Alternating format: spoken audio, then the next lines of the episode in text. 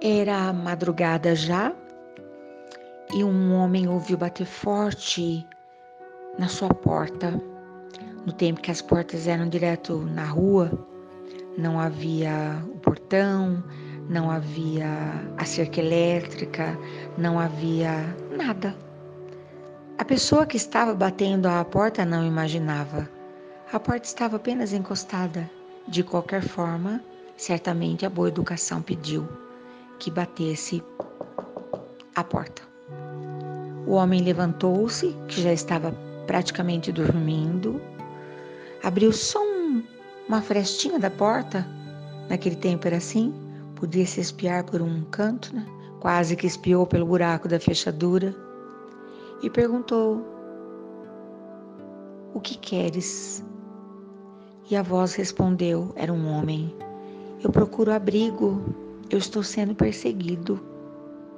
Ele abriu a porta de par em par disse entre. Eu não negarei abrigo, já precisei também. O que acontece? Eu estou sendo acusado de ter roubado.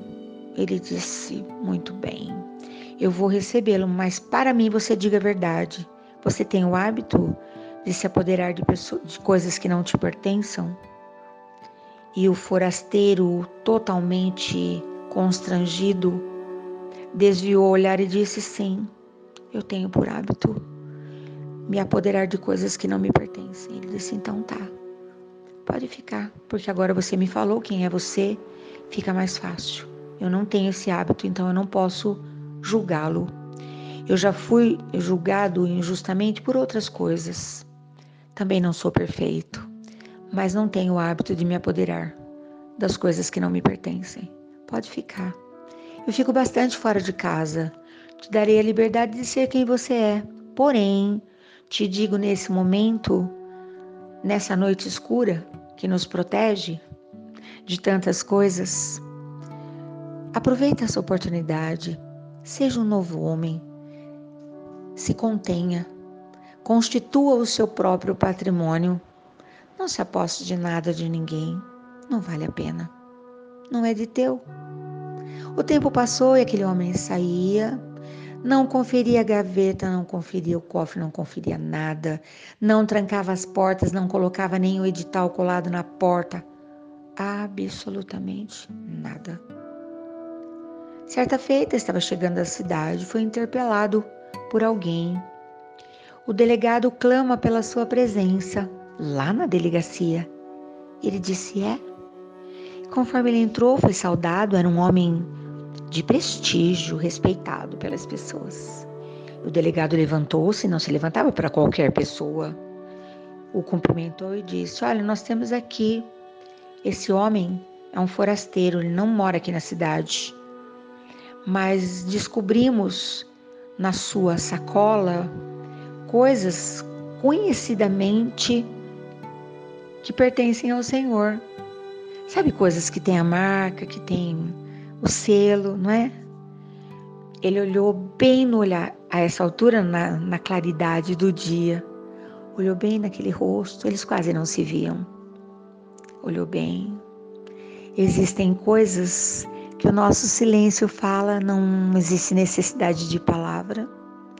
Olhou para o delegado e disse: Está acontecendo aqui um equívoco, senhor delegado. O senhor está pensando em mantê-lo detido? Em puni-lo? Não faça isso. Este homem não roubou nada lá de casa. Eu ofereci a ele que ele podia pegar se ele quisesse. Na verdade, o acordo tácito havia sido esse.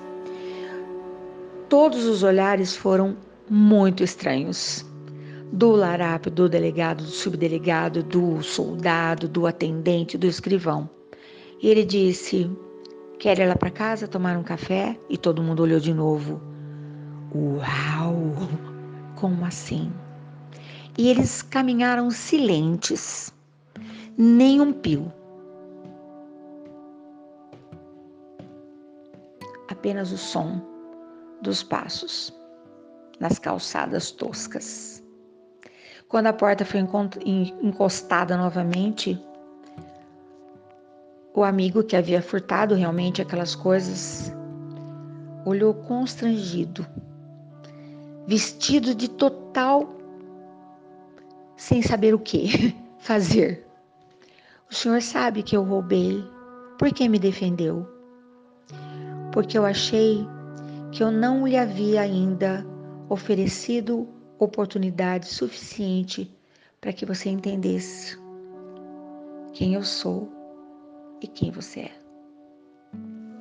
Essa história eu já ouvi de várias formas, eu nem sei se de fato ela aconteceu, pode até ser que sim.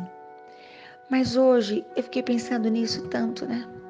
Eu nem estou falando de apanhar um objeto de ouro, nem tenho nada disso, não ligo para nada dessas coisas. De alguém ou de descobrir que alguma coisa nossa não está mais no lugar. Eu estou falando de senti sentimentos. Quando nós abrimos a porta do nosso coração e permitimos que a pessoa o vasculhe, abra todas as gavetas. E com o tempo nós vamos descobrindo que não depende de nós o que a pessoa fará com as riquezas, os tesouros que por acaso tenha descoberto na vasculha pelos nossos pertences. Uh, hoje estou pensativa por conta de uma porção de coisas, né? Extremamente grata porque a vida me faz dessa forma, com tamanha condição de olhar para situações e transformar tudo numa história. Eu não preciso dar nomes, eu não preciso falar nada. Quando a pessoa ouve, ela sabe do que, que eu estou falando, você também sabe. Então, se porventura alguma gaveta sua foi mexida, a gaveta do seu coração, se porventura alguém, sem saber, te colocou numa situação dificultosa, abençoe e segue seu caminho e permita que todos possam seguir também em paz. Eu tenho tido ultimamente um desejo muito grande de ser muito amiga de mim mesma, escolhendo todo dia o quanto eu desejo degustar cada dia que me cabe. Então eu quero muito não me, não me aborrecer com algumas coisas. Eu quero muito, mas muito, mas muito Viver cada, cada segundo, sem julgar, sem criticar, nada. Apenas deixando seguir, cada um fazendo suas escolhas, né?